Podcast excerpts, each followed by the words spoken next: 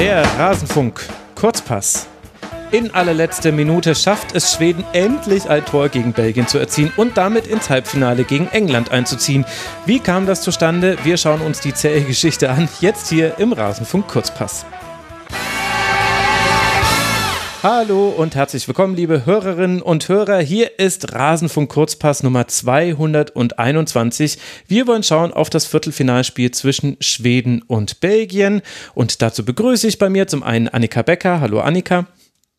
Hallo und schönen guten Tag wie immer. ja, schönen guten Tag auch dir und ebenso an Jasmina Schweimler. Hallo Jasmina. Mal wieder der perfekte Start in den Tag. ja, das sollte der Slogan für den Rasenfunk werden. Wir nehmen ja oft genug nachts auf, dass das tatsächlich auch für die HörerInnen stimmt, dass sie dann hoffentlich möglichst perfekt in den Tag starten können. Bevor wir loslegen, möchte ich noch danken Simon, Rainer, Reclette, Ben, Claudio Gin, ganz liebe Grüße und David Hammersen. Sie alle sind Rasenfunk-Supporter, unterstützen den Rasenfunk finanziell. Wir sind Werbe-, Paywall- und Sponsorenfrei, finanzieren uns ausschließlich über eure freiwillige Unterstützung. Wenn ihr erfahren wollt, wie man uns unterstützen kann, dann geht auf rasenfunk.de slash supportersclub. Da findet ihr alle Informationen dazu. Herzlichen Dank an alle, die das jetzt hier zum Anlass nehmen, das vielleicht zu tun. Lasst uns blicken auf dieses 1 zu 0 von Schweden gegen Belgien. Mit der 13. Ecke fällt in der 92. Minute das einzige Tor. Sembrand ist dann diejenige, die den Bann brechen darf nach einem Spiel mit 33 zu 3 Schüssen und 10 zu 0 Torschüssen. Es war also, Jasmina, eine zähe Angelegenheit. Ich habe es auch im Intro schon gesagt. Warum hat sich denn Schweden so schwer getan? Ja, man muss auch ganz klar sagen, die Belgierinnen haben richtig gut verteidigt. Die haben Schweden da richtig abgenervt. Das fand ich super zu sehen, wie äh, diszipliniert sie da auch waren. Also Schweden hat sich richtig schwer getan, da ja wirklich wirklich richtige Chancen, also hundertprozentige Chancen da zu erspielen. Aber im Gegenzug muss man sagen, Belgien auch immer wieder über Umschaltmomente stark und natürlich Niki Evrath, die hat entschärft ohne Ende, wenn da mal was durchkam. Die hat wahrscheinlich so ein bisschen das Spiel ihres Lebens gemacht. Also das hm. war schon wirklich herausragend. Ich glaube, sieben Paraden, sieben oder acht waren es am Ende. Also da können sie sich auch bedanken, dass sie wieder so gut gehalten hat. Ja, auch bei der Szene in der 92. Minute, da war ja auch erst der Nachschuss drin. Das war, fand ich ganz passend für diese Partie. Annika, wie hast du es denn gesehen? Ja, genau so. Ähm, also zu den Paraden habe ich gestern noch äh, rausgefunden, dass Belgien jetzt ja halt auch dadurch äh, das Team mit den meisten Paraden im Turnier sind. Also es sind mhm. insgesamt 21 und ich glaube, die nächsten, die danach drankommen, die haben irgendwie 13 oder so.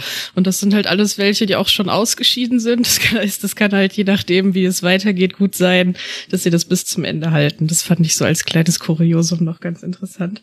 Ähm, Nee, aber also wie Jasmina schon gesagt hat, also Schweden war halt äh, sehr dominant, war auch äh, ganz klar eigentlich ähm, ja schon das, das bessere Team halt auch so, das war völlig klar. Und ich habe mich halt so von Anfang an darauf eingestellt, so okay, jetzt gleich kommt irgendwann, kommt dann das Gegentor und dann geht's los. Ähm, das sah dann in den ersten Minuten äh, oder in der ersten Halbzeit auch noch mehr danach aus und dann mhm. verschleppte sich das aber irgendwann so, ähm, weil sich dann Belgien auch, glaube ich, so sehr gesettelt hatte in dem, was sie machen wollten, ähm, wie sie da halt den 16er auch zugestellt haben. Und dann, ähm, ja, kam von Schweden halt eine ganze Zeit lang weniger und weniger oder zumindest, also zumindest weniger richtig gefährlich ist halt eben.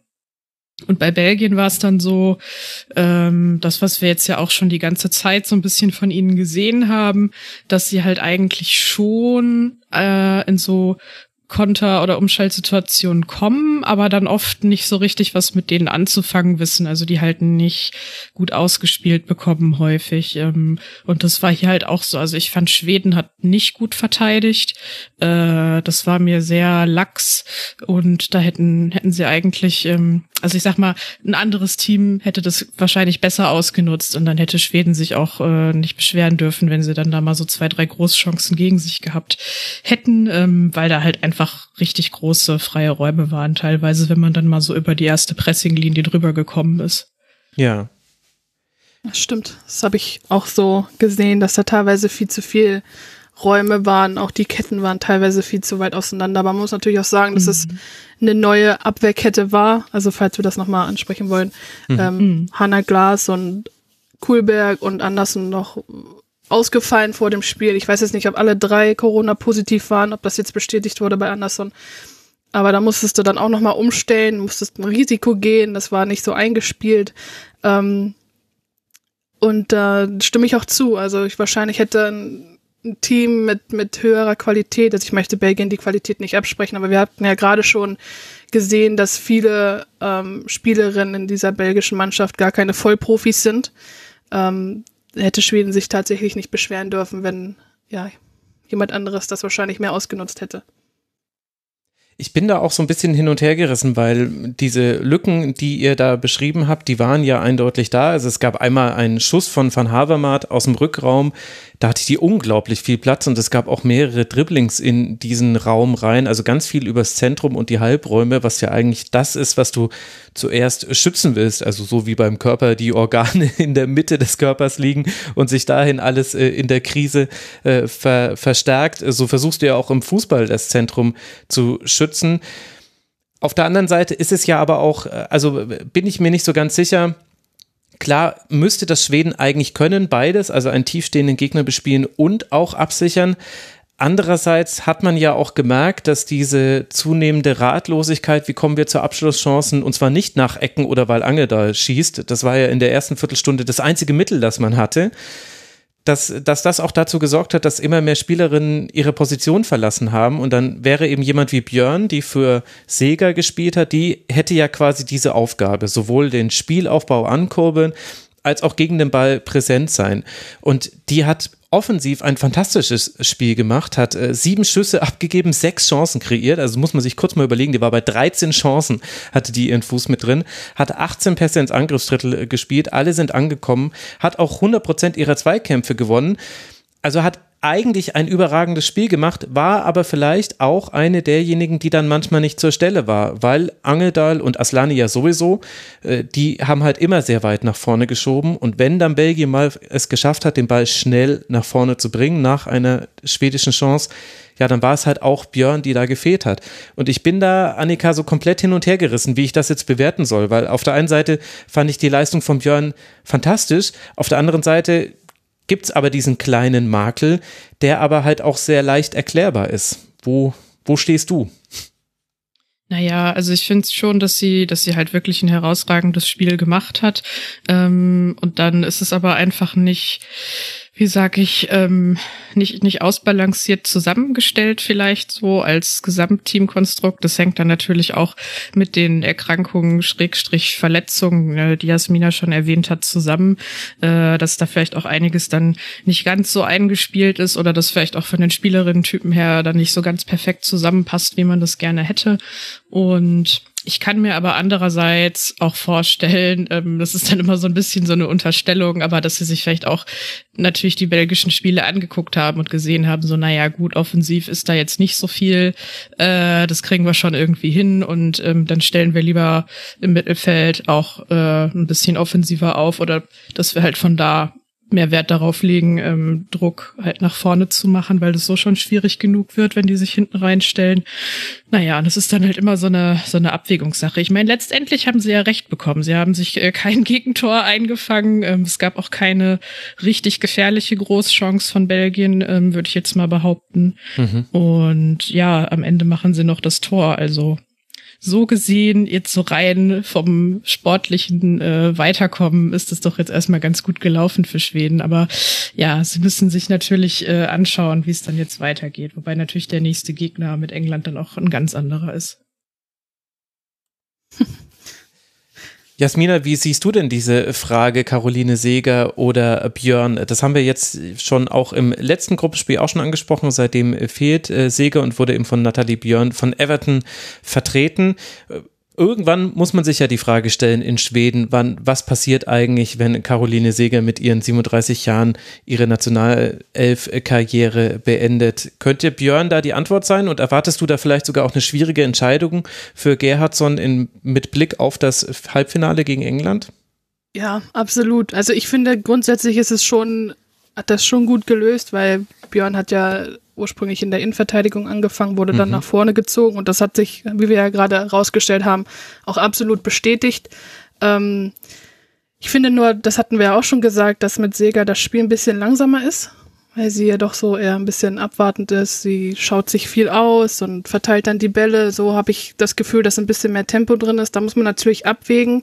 Gerade gegen England, ähm, die ja wirklich Druck ohne Ende machen, die spielerische Lösungen haben, die eine Offensivreihe haben, wo man wirklich auch diese Aufmerksamkeit und Achtsamkeit braucht. Deswegen glaube ich schon, dass es eine schwierige Entscheidung sein würde, aber ich würde tatsächlich eher auf Björn setzen und Angeldal auf der Doppelsechs.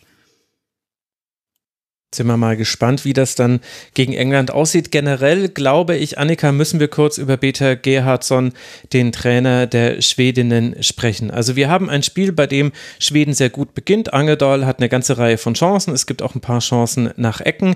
Dann erzielt auch Schweden ein Tor nach einem Ballgewinn. Also es gab einen langen Ball von Lindahl, der schwedischen Torhüterin, nach vorne. Biesmanns verliert den dann und es gibt direkt einen tiefen Pass auf Blackstenius. Die bleibt dann auch cool vor Evra Evra. Evra hat in dieser Szene mal keine Chance, irgendwie noch zu parieren. Und dann führt Schweden vermeintlich, Schweden vermeintlich mit 1 zu 0. Allerdings sehen wir dann, oder wir sehen es auch nicht, also ich habe ehrlich gesagt in der Auflösung nichts erkannt. Ich vertraue jetzt hier einfach dem VAR. Es war ein Abseitstreffer. Also das gehört zu diesem Spiel mit dazu. Es gab dieses 1 zu 0 und dann aber war es das auch sehr für eine ganze Weile dann mit großen Chancen für Schweden. Und wir sehen eben, dass sie sich mit viel Ballbesitz, 58 Prozent, sie arbeiten sich ab. Nee, die 58 Prozent war gerade hier eine falsche Zahl. Äh, es waren 52 Prozent, Entschuldigung. Sie arbeiten sich ab an Belgien und sie kommen eben einfach irgendwann nicht mehr zur Lösung im Strafraum. Und es wird so immer ein bisschen kritisch, weil je länger dieses Spiel dauert, desto mehr Brisanz bekommen die Konter Belgiens, die es dann vereinzelt gab, auch wenn sie die alle nicht ausgespielt haben. So entspannt konnte man das ja als Schweden-Fan und vielleicht auch als Trainer nicht sehen.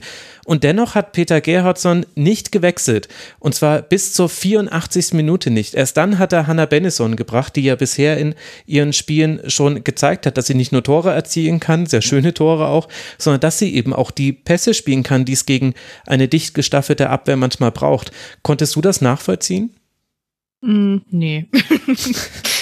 Wie ich jetzt ähm. einfach ewig vor mich hingelabert habe, um dir dann eine geschlossene Frage zu stellen. Es tut Straight mir leid. To the ja, point. Es tut mir du, leid. Du hast mir jetzt halt die ganzen Sachen weggenommen, ja, die ich sonst gesagt sorry. hätte. Deswegen, nee, kann ich, äh, konnte ich nicht nachvollziehen. Ähm, ich, ich mag äh, Bennison äh, sowieso sehr gerne, das, was ich so von ihr gesehen habe und hätte mir halt auch gewünscht, dass man ihr einfach mal, ja, einfach mal ein Spiel von Anfang an gibt, um sich das mal anzuschauen. Äh, das wäre ja eigentlich auch eine gute Gelegenheit gewesen, jetzt so fand ich ähm, im Finale, ähm, so von der ganzen Gesamtsituation her, wie die jetzt sich präsentiert hat. Ähm, und nee, das konnte ich da nicht verstehen, äh, dass er halt so spät erst gewechselt hat. Und ja, gut, dass er nur einmal gewechselt hat, das kann ich vielleicht noch so ein bisschen nachvollziehen, weil, ja, weil, weil sie halt eben jetzt auch ähm, eine kleinere Bank im Grunde genommen hatten. Also ich meine, mhm. die bestand jetzt halt größtenteils, äh, wenn ich das richtig gesehen habe, ja auch aus Offensivleuten. Ähm, da kann man dann auch immer noch mal überlegen, ja, ob man da noch mal was ändert, aber keine Ahnung. Ich bin sowieso mit ihm so ein bisschen kritisch oder sagen wir mal so das schwedische Spiel. Ich habe jetzt äh, die, so wenn ich die EM-Spiele gesehen habe, die haben mich halt eigentlich in keinem Spiel so richtig überzeugt. Also auch gegen Portugal halt nicht so richtig zu 100 Prozent, ähm, weil ja sie da schon sehr viel über ihre körperliche Überlegenheit gelöst haben, was ja auch völlig in Ordnung ist. Aber mir hat da so das letzte spielerische Element gefehlt, wo ich halt so sagen würde, okay, ähm, that's it, äh, das, das passt jetzt zusammen. Sie sind halt immer sehr kontrolliert, ähm, was natürlich gut ist, womit man auch ein Spiel, ähm, wenn das mal nicht so in die eigene Richtung läuft, natürlich für sich irgendwie einfangen und so ein bisschen runterdampfen kann. Aber mir fehlt dann dafür, dass sie halt so gute, technisch starke starke Offensivspielerin haben, fehlt mir halt immer so dieser, diese richtige Torgefahr und dieser Punch nach vorne und dass dann da einfach mal der Tempowechsel kommt aus diesem, ja, Standardtempo, was sie irgendwie haben, heraus, dass es dann plötzlich mal schneller wird und gefährlich. Ja, das hängt immer sehr viel an Einzel Spielerin, finde ich. Also Ja, wir haben das von Fridolina genau. Rolfö schon gesehen, die war so in der Lage, so alleine quasi dann Tempo zu erzeugen mit dem Pass. Oder halt in diesem Spiel noch viel mehr Kosovare Aslani, also das war das Ass im Ärmel der Schwedinnen, das Aslani im Ärmel der Schwedinnen, Uh, wenn man so will. So. Das Es Peak ist so früh. Aslani. Äh, okay, gut. ja, es, aber, aber da hat man ja auch äh, den, den Fluch angemerkt, wenn es eben, also du hast tolle Einzelspielerinnen und, und das ist natürlich ein Pfund und äh, Aslani vor allem in diesem Spiel war ja auch diejenige, die als einzige es dann nochmal geschafft hat, neben Björn Chancen zu kreieren oder auch selbst in Abschlusssituationen zu kommen. Ich fand aber gerade gegen Ende des Spiels hin, ich weiß nicht, wie du es gesehen hast, Jasmina, dass Aslani da auch immer mehr das Gefühl hatte, glaube ich, sie muss es jetzt alleine richten. Und sie war nicht nur deutlich genervt von den, dass immer noch mal irgendwie ein belgisches Bein dazwischen war und manchmal auch äh, ein belgisches Bein sie zu Fall gebracht hat, sondern manchmal fand ich dann auch was, dann fast ein Dribbling zu viel, weil sie dann einfach in diesen Wald aus Belgierinnen reingedribbelt ist und man dann schon vorhersagen konnte, naja, bei aller Qualität, die du ganz definitiv hast, wird es wahrscheinlich jetzt so auch nicht klappen, weil die bisher 80 Minuten lief das ja so auch nicht. Ja, so ein bisschen mit dem, mit dem Kopf durch die Wand hatte ich dann das Gefühl. Sie hatte auch einen, einen Abschlussversuch im 16er, glaube ich, wo eine Belgierin genau vor ihr stand und sie trotzdem abzieht. Wo ich mir dachte, hm, eigentlich äh, hast du da ein besseres Auge. Aber ich ähm, muss mich dem auch anschließen. Also ich habe nicht verstanden, warum er nicht früher gewechselt hat. Ich hätte auch gerne Benison eher gesehen, weil sie auch halt über diese Dynamik verfügt und die in ein Spiel bringen kann. Ich fand auch, dass Canary wieder ein super Spiel gemacht hat auf rechts. Also die hatte da auch immer wieder tolle Einzelmomente, hat immer wieder vorgepusht, ist auch ins Dribbling gegangen, ähm, hat da belgisch, äh, belgische Abwehrspielerin oft aussteigen lassen. Ich weiß jetzt gar nicht im Kopf, wer genau es war, aber ich habe mir das auf jeden Fall notiert, dass sie mir da ganz gut gefallen hat. Ähm, und im Gegenzug muss ich sagen, hat Rolfe mir dieses Mal nicht so gefallen. Also sie hatte wenig Momente. Und da hätte ich einfach früher reagiert. Da hätte ich noch mal ein bisschen mehr Tempo nachgelegt, weil da stimme ich auch zu. Das war oft einfach, ist oft einfach zu lahm und diese spielerischen Lösungen nach vorne, die fehlen mir. Das haben wir ja auch schon in den letzten Spielen immer wieder analysiert, dass da einfach so dieser letzte Punch, diese letzte Idee fehlt. Und Aslani, die kann halt, sie ist zwar eine Unterschiedsspielerin und auch eine, die Räume gut sieht, die diese ja, Schnittpässe gut spielt, aber es hat, sie wurde einfach zu wenig unterstützt auch dann zum Ende hin. Und deswegen hätte ich auch einfach früher reagiert, denn die Spielerinnen haben sie mit Hörtig, Jakobsen, Blumenquist, äh, also du hast ja eigentlich eine tolle Auswahl an Top-Spielerinnen. Also warum reagierst du da nicht? Ich verstehe, dass man vielleicht so ein bisschen, ja, das gewisse Momentum nicht unterbrechen möchte, aber es, es ging ja nun mal auf, auf Verlängerung zu und da hätte ich einfach früher nochmal versucht, diesen Lucky Punch zu setzen. Das war dann in dieser Nachspielzeit auch einfach mal dieses Spielglück, was man braucht. Aber ich fand jetzt nicht, dass es so dermaßen erzwungen war. Ja, man sieht halt wieder, wenn nicht etwas passiert, wie eben äh, Corona-Infektionen, dann ändert Peter Gerhardsson sehr ungern Dinge an seiner Startelf. Also Hörtig äh, ist ja das äh, beste Beispiel. Die hat ja im Auftaktspiel noch gespielt und äh, ab dem zweiten Spiel war es dann die vordere Reihe, die wir jetzt auch gesehen haben, Rolfö, Blackstenius und Kanarid. Und äh, Hurtig hat jetzt wieder auch äh, keine Minute gespielt in diesem in diesem Spiel und man kann das auf jeden Fall verargumentieren, das haben wir auch thematisiert, dass sie zwar sehr engagiert war, aber jetzt auch nicht immer die glücklichsten Aktionen in allen Spielen hatte. Aber was so das Signal an die Kader, an den Gesamtkader angeht, weiß ich nicht, wie, wie nachhaltig das ist. Also ich glaube, für ein Turnier kann man das schon machen. Also Schweden kann ja jetzt auch gegen England gewinnen und es kann auch sein, dass das äh, alles ganz toll wird und es kann auch sein, dass man mit einem Wechsel genau das gemacht hätte, was du gerade schon besprochen hast, Jasmina, dass eben der Rhythmus zum Beispiel unterbrochen worden wäre und dann wären wir alle drei hier gestanden und gesagt, Mensch, musst du doch einfach durchspielen lassen, was nimmst du denn raus? Das lief doch so toll. Also das ist mir schon alles bewusst, aber es wird ja, zumindest Peter Gerhardsen sollte ja diese Perspektive haben, es geht ja nach dieser Europameisterschaft noch weiter.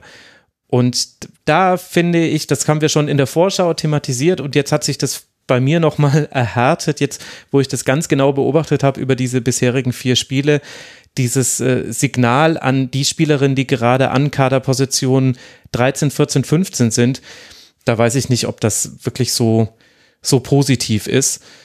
Und das hat sich in diesem Belgien-Spiel krass, äh, krass nochmal gezeigt. Also ich glaube, auf das wird man oft zurückkommen, wenn es um diesen Punkt gehen wird. Gut, aber es hat ja am Ende gereicht. Am Ende haben wir dann den Treffer von Sembrand. Annika, wollen wir vielleicht noch über diese neu formierte Abwehrreihe sprechen? Also Nilden, Eriksson und Sembrand, also Nilden auf links, Eriksson und Sembrand dann in der Mitte und Ilstedt ist rausgerückt auf die Rechtsverteidigerposition. Sie wurden jetzt nicht so wahnsinnig häufig geprüft, vor allem dann in Umschaltsituationen. Aber wie haben sie dir denn gefallen? Mm. Ach, naja, also ich fand, dass das jetzt eigentlich so weit ähm, erst einmal schon passte, so rein von der Kette her. Nur es war halt so, dass die, also dass natürlich das Mittelfeld sehr weit vorne war und dadurch gab es dann halt dieses ähm, Loch davor, was wir schon besprochen hatten. Mhm. Ähm, und dann war das halt manchmal so ein bisschen, ja, es, hätte es Schwierigkeiten geben können, sagen wir das mal so, ähm, das zu verteidigen, aber sie haben das dann ja letztendlich trotzdem immer souverän gelöst.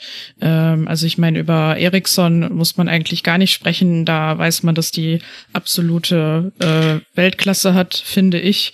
Ähm, also gerade auch das, was sie halt so in der, in der Spieleröffnung macht. Ich bin mir nicht sicher, ob sie das war oder ob das nicht Sembrand war, ähm, aber es gab irgendwie mal eine Situation, bei der ich dachte so, hm, das könnte Schweden vielleicht ein bisschen häufiger machen. Da es war so, ich meine, in der 79. Minute habe ich das hier stehen.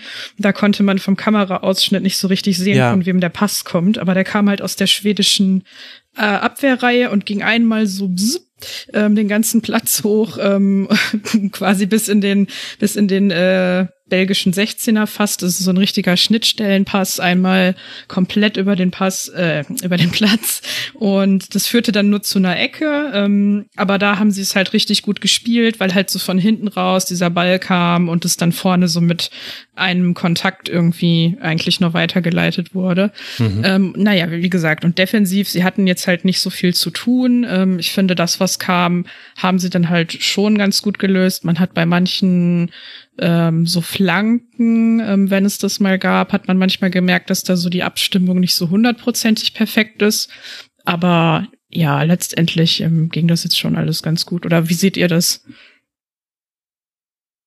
Ja, ich finde es ein bisschen schwierig zu bewerten, weil wir hatten ja eingangs schon gesagt, dass, dass sie jetzt nicht so gefordert und gestraft wurden, wie es vielleicht eine wirkliche Top-Mannschaft tun würde. Aber grundsätzlich, glaube ich, hat er da schon die richtigen Entscheidungen getroffen. Nelin ist eine Linksverteidigerin und, und Sembrand, die hat natürlich auch eine enorme Erfahrung. Die ist 35, ist auch eine mit der ältesten Nationalspielerinnen, hat auch schon über 120 Länderspiele. Also da mhm. würde ich jetzt mal so behaupten, kann man nicht so viel falsch machen. Ähm, aber wenn ich mir jetzt vorstelle, dass diese Abwehrreihe, wie gesagt, gegen England startet, dann wäre ich wahrscheinlich schon ein bisschen ja, da wäre ich mir nicht so sicher, was ich ähm, zu erwarten habe. Hm. Ja, ich fand, äh, dass man, also bei Nilden, äh, die finde ich, ist immer besser ins Spiel reingekommen. In der zweiten Hälfte hat sie mir viel besser gefallen als in der ersten Hälfte, weil sie da auch ähm, weiter nach vorne geschoben hat und sich mehr in die Offensive eingeschaltet hat und am Ende hat sie dann fünf Chancen hat sie kreiert und war dann eben sehr hoch, während Ilstedt das halt deutlich defensiver gespielt hat als Hannah Glas. Das wäre jetzt auch bei einer klassischen Rechtsverteidigerin so, dass die meisten es ein bisschen defensiver spielen würden als Hannah Glas. Also das ist ja auch eine Stärke des schwedischen Spiels. Aber das hat man also außer bei Standardsituationen hast du sie eigentlich kaum in der Offensive gesehen.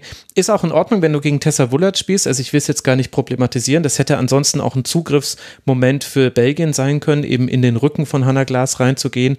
Gegen Ilstedt war das nicht so möglich, weil sie nicht so viel Rücken angeboten hat, weil sie eben ein bisschen tiefer stand. Aber ich hatte auch den Gedanken, ich weiß aber nicht, ob da jetzt schon die Antwort da drin liegt, aber das Gegenpressing Schwedens war ja auch manchmal ein bisschen lahm im Zugriff. Also das war, das war ganz seltsam. Es gab Situationen, in denen Belgien zentral vor dem eigenen 16er irgendwie den Ball gewonnen hat und angedribbelt ist und es standen eigentlich Schwedinnen herum und man hatte so das Gefühl, ja gut, jetzt zieht sich mhm. das gleich alles zusammen auf die Ballführende und dann ist der Ball wieder weg. Und das passierte einfach nicht, weil eine von dreien nicht mitgemacht hat oder weil sie alle dachten, ach, das macht jetzt jemand anders, wahrscheinlich wieder Aslani, die macht ja eh sowieso alles für uns.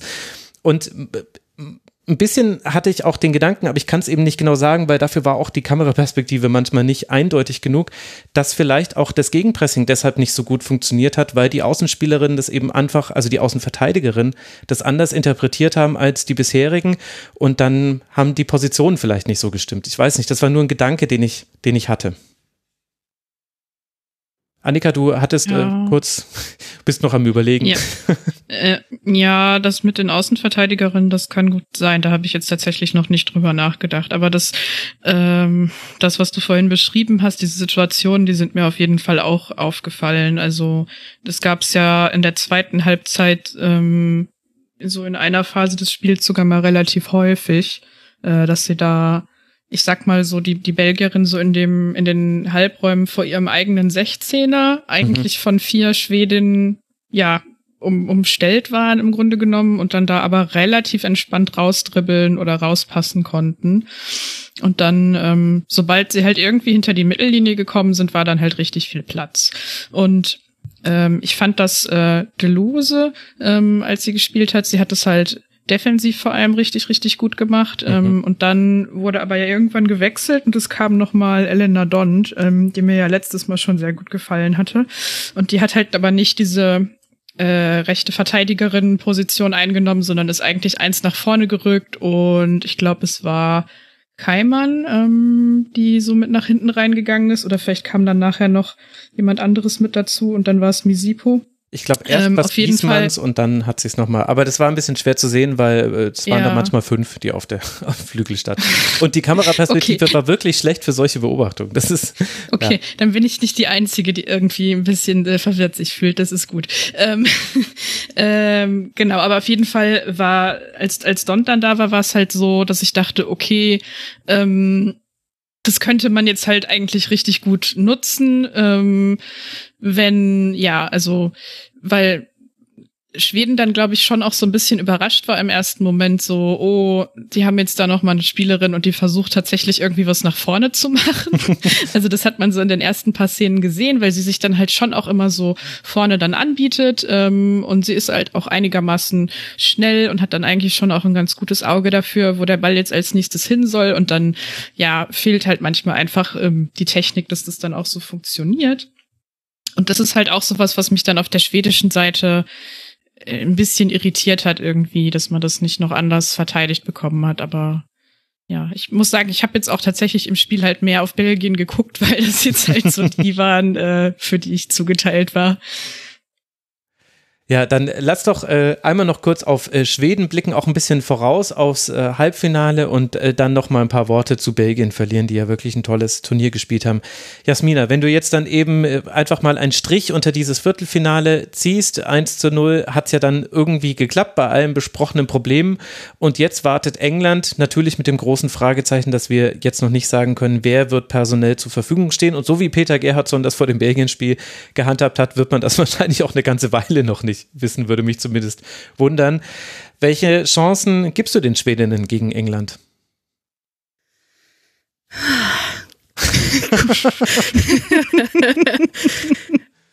ja, ich habe ja schon, schon gesagt, dass ich jetzt ähm, nicht so überzeugt bin von den Auftritten der Schwedinnen. Also ich habe mir da auch einfach ein bisschen mehr erhofft mit den Möglichkeiten und den Spielerinnen, die sie haben. Deswegen kann ich es gar nicht so einschätzen.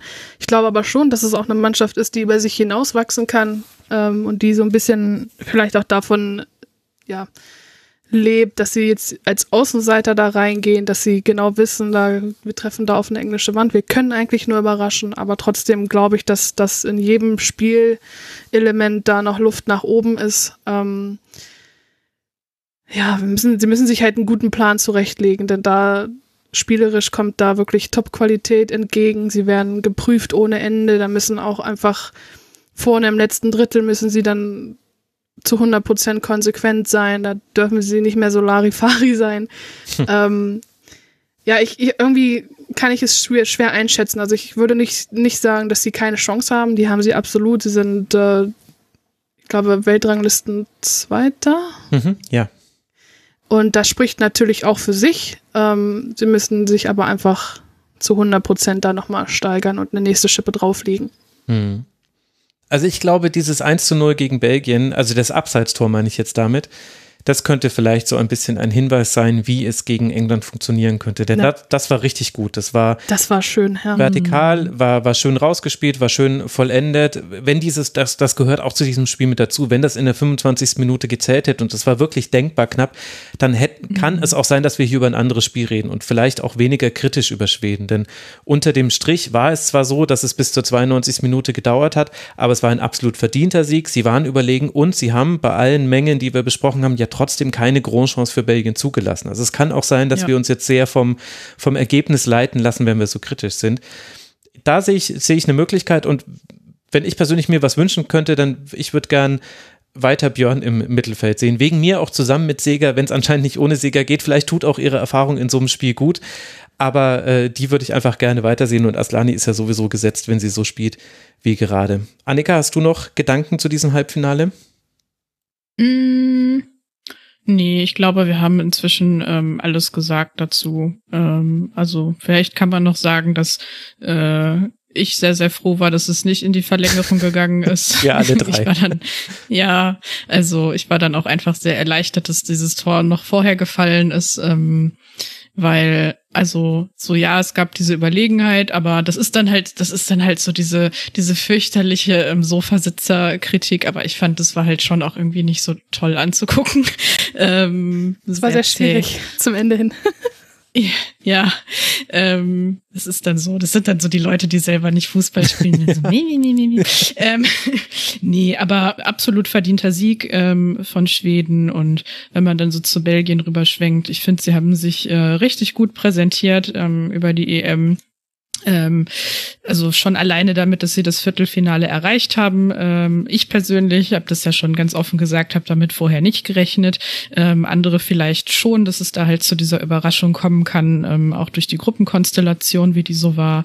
Und ja, also ich glaube, da gibt es halt einige Spielerinnen, die auch so ein bisschen auf sich aufmerksam machen konnten. Also äh, Niki Evra natürlich als allererstes äh, mit dem Spiel, das sie jetzt gegen Schweden gemacht hat. Ähm, Elena Dont habe ich schon erwähnt äh, die fand ich halt mehrmals auch richtig klasse. Ähm, aber halt auch so diese ganzen Defensivspielerinnen, die wir da gesehen haben. Also ich fand mhm. ähm, Davina Filtjens auch wieder richtig gut. Ähm, die Innenverteidigung hat ihre Sache auch souverän gemacht, äh, Deneve und Käs. Und ja, also ähm, wir hatten, oder Jasmina hatte das ja, glaube ich, vorhin schon erwähnt, dass es halt äh, größtenteils keine richtigen Profispielerinnen sind, also vor allem nicht die, die halt in Belgien selber noch spielen. Und so wie ich das jetzt so mitbekommen habe, hat jetzt aber das Turnier da schon so ein bisschen so eine kleine Welle ausgelöst. Also dass halt einfach darüber berichtet wurde, ähm, dass es darüber zu lesen gab und dass eben auch ähm, international so ein bisschen ähm, äh, über den äh, über das schwedische äh, Nationalteam der Frauen berichtet wurde. Das wurde auch zwischendurch immer wieder äh, an den Trainer und das Team selbst zurückgespielt. Die haben sich dann davon immer, also da immer sehr viel Motivation rausgezogen, glaube ich so. Ähm, das konnte man so über die ganze Zeit in den sozialen Medien auch so ein bisschen sehen. Und da muss man jetzt, glaube ich, einfach schauen, ähm, wenn das jetzt halt sowas angestoßen hat, dass man das mitnimmt und beibehält und da halt insgesamt, wie das halt so oft ist, bei dieser ganzen Sache an den Strukturen weiterarbeitet, dass es halt besser wird und professioneller. Genau, das, das wäre auch nochmal so meine Nachricht jetzt gewesen, weil das ist wieder so ein super Beispiel, wo man so mal auch an den Zuschauer und die Zuschauerinnen nochmal sensibilisieren kann, dass eine Nikki Evra parallel zum Fußball auch einfach Hüpfburgen vermieten muss, um finanzielle Stabilität ja. zu haben. Ähm, das ist halt etwas, was viele, die jetzt vielleicht zum ersten Mal gucken, nicht wissen oder hier zuhören, dass wir diese Probleme immer noch haben, dass die Spielerinnen nicht davon leben können. Ich glaube, Efrat hatte auch in dem UEFA-Bericht, muss ich dazu sagen, die haben das ja ge geteilt, ähm, gesagt hat, dass sie mit 27 auch noch zu Hause lebt und sich deswegen nicht so eine Sorgen machen muss. Aber jetzt stell dir mal vor, du hast diesen Luxus noch zu Hause zu leben, vielleicht nicht. Dann hätte sie diesen Spielraum eben nicht. Und ähm, deswegen bin ich auch, ich nutze ja so, sowas wie den Rasenfunk immer, um nochmal auf diese strukturellen Probleme aufmerksam zu machen, dass man da einfach ein bisschen sensibilisiert wird, dass einfach noch viel Arbeit vor uns liegt und dass ja, ja die Spielerinnen da auch einfach unsere Unterstützung brauchen, dass auch wir nicht leise sind und auch immer ja, Besserungen fordern. Absolut. Und vor allem ist mir auch wichtig, also so witzig das ist mit dem Hüpfburgenverleih, dass es halt äh, gerade Hüpfburgen sind, aber das ist ja, also das ist ein ernsthaftes Unternehmen, das sie übernommen hat. Das ist äh, zwar von ja. der Sache her etwas, äh, das Freude verbreitet und leicht aussieht, aber es ist einfach ein Unternehmen, was sie noch neben dem, dass sie dann eben halb professionell, also sie spielt natürlich von der Leistung her professionell, aber ich meine es jetzt eben von der Konstellation her, ist sie ja eben kein Fußballprofi, darf es nicht sein das ist ja eigentlich irre, dass sie nebenher das noch zu tun hat und dann eben ein so fantastisches äh, Turnier spielt. Äh, sie hat, ich habe noch eine Statistik, also die, die haut einen um, zusätzlich zu der, die du vorhin genannt hast mit den Paraden, Annika. Wenn man nur die Qualität der Schüsse aufs Tor bemisst, dann kann man denen so einen Expected Goals und Target Wert geben. Also sprich, wie schwer ist es dann eigentlich, den, den noch rauszufischen, jetzt salopp äh, gesprochen eine durchschnittliche Torhüterin hätte neun Tore mehr kassiert bei diesem Turnier, als Niki Efra es getan hat.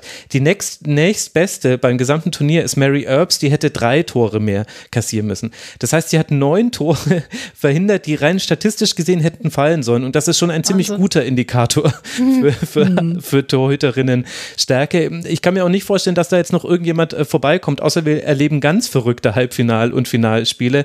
Das ist einfach eine Weltklasse-Leistung gewesen von der Spiel Spielerin, die zwar auch mal in Spanien gespielt hat und in den Niederlanden, jetzt aber wieder in Belgien spielt mit 27 Jahren. Du hast es ja auch schon eingeordnet, Jasmina. Das ist wirklich alles andere als selbstverständlich. Und, und diese Geschichten muss man dann vielleicht genauso erzählen, wie man dann eben auch drüber diskutiert, ist es jetzt schlimm, wenn England gegen Norwegen 8 zu 0 gewinnt, wobei daher das Beispiel jetzt eigentlich völlig schief ist, weil Norwegen hat komplett andere Strukturen. Schon vielleicht wäre Nordirland eigentlich das bessere Beispiel jetzt gewesen. Aber ich finde, das ist dieselbe Diskussion nur von anderen Seiten der, des Leistungsspektrums her äh, betrachtet. Deswegen wollte ich das hier nochmal so hervorheben. Gut, also wir verabschieden die Belgierinnen und wir werden beobachten, ob sich da, ob dieser Hype sich hält. Das ist, äh, also in den sozialen Netzwerken konnte man es wirklich gut mitverfolgen und es war ja ein sehr gutes Turnier und wer weiß, wo das noch hätte hinführen können, wenn nicht in der 92. Minute dann eben Sennbrand es schafft, Schweden weiterzubringen. Für Belgien ist dieses Turnier vorbei. Schweden wird jetzt dann, wie mehrfach besprochen, gegen England am Dienstag im Halbfinale antreten und dann sehen wir heute Abend noch Frankreich gegen Niederlande. Das wird dann der Halbfinalgegner des deutschen Teams. Darüber werden wir sprechen am morgigen Sonntag, den 24. Juli. Dann werdet ihr auch Jasmina hier wieder hören. Die hat es nämlich geschafft, als einzige mit zwei Teams ins Viertelfinale zu kommen. Und sollte sie auch noch ins Halbfinale einziehen mit den Niederländerinnen, Jasmina, dann steht ja ein arbeitsreicher Mittwoch bevor. Ihr werdet mich nicht los. Wir werden dich nicht los. Äh, also diese EM, sie verläuft bestmöglich. Ich kann es einfach so sagen. Es ist einfach ein Traum. Leider werden wir Annika los. Äh, irgendwann muss man sich äh, von jedem verabschieden. Annika, es hat mir ganz große Freude gemacht. Wir werden dich auch hoffentlich nicht zum letzten Mal gehört haben bei dieser EM. So viel kann ich, glaube ich, schon ankündigen. Aber jetzt für den Moment erstmal danke, dass du hier im Rasenfunk warst. Danke für deine Zeit und nochmal an alle der Aufruf folgt Annika in den sozialen Netzwerken. Fußballnika auf Instagram, was schon erstmal ein toller Handle ist. Auch wenn ich mich frage, warum ich ausgebuht werde, wenn ich ein Aslani im Ärmel verstecke. Aber gut. Ähm, und auf äh, Twitter at annika-be. Danke dir, liebe Annika. Ja, ich, ich bedanke mich. Mir hat sehr viel Spaß gemacht. Danke an der Stelle auch nochmal an äh, Noah. Mhm. Äh, das war ja in der Gruppenphase auch immer sehr, sehr lustig. Und ähm, ja, allen anderen viel, viel Spaß noch. Dankeschön. Ja, und wenn die Leute wüssten, was für Wortspiele ihnen entgangen sind, weil wir sie nur in unserem Dreier-Chat mit Noah gemacht haben, der, der Ehrlichkeit halber, die schlechtesten kamen immer von mir.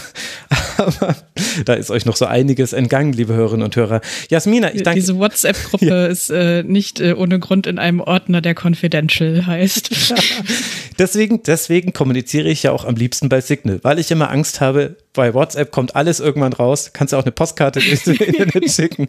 Irgendwann in irgendeinem Football Leagues 3 wird dann auch einfach dieser Chat auftauchen und das wird dann das, der Epilog, wo drin steht, ja, also äh, was richtig Schlimmes hat er nicht gemacht, aber lest euch mal diese Wortspiele durch und irgendwie fordern wir jetzt doch Gefängnis für Max O. Und wer weiß, ob das dann nicht sogar durchginge. Naja. Äh, Jasmina, herzlichen Dank auch für deine Zeit. S.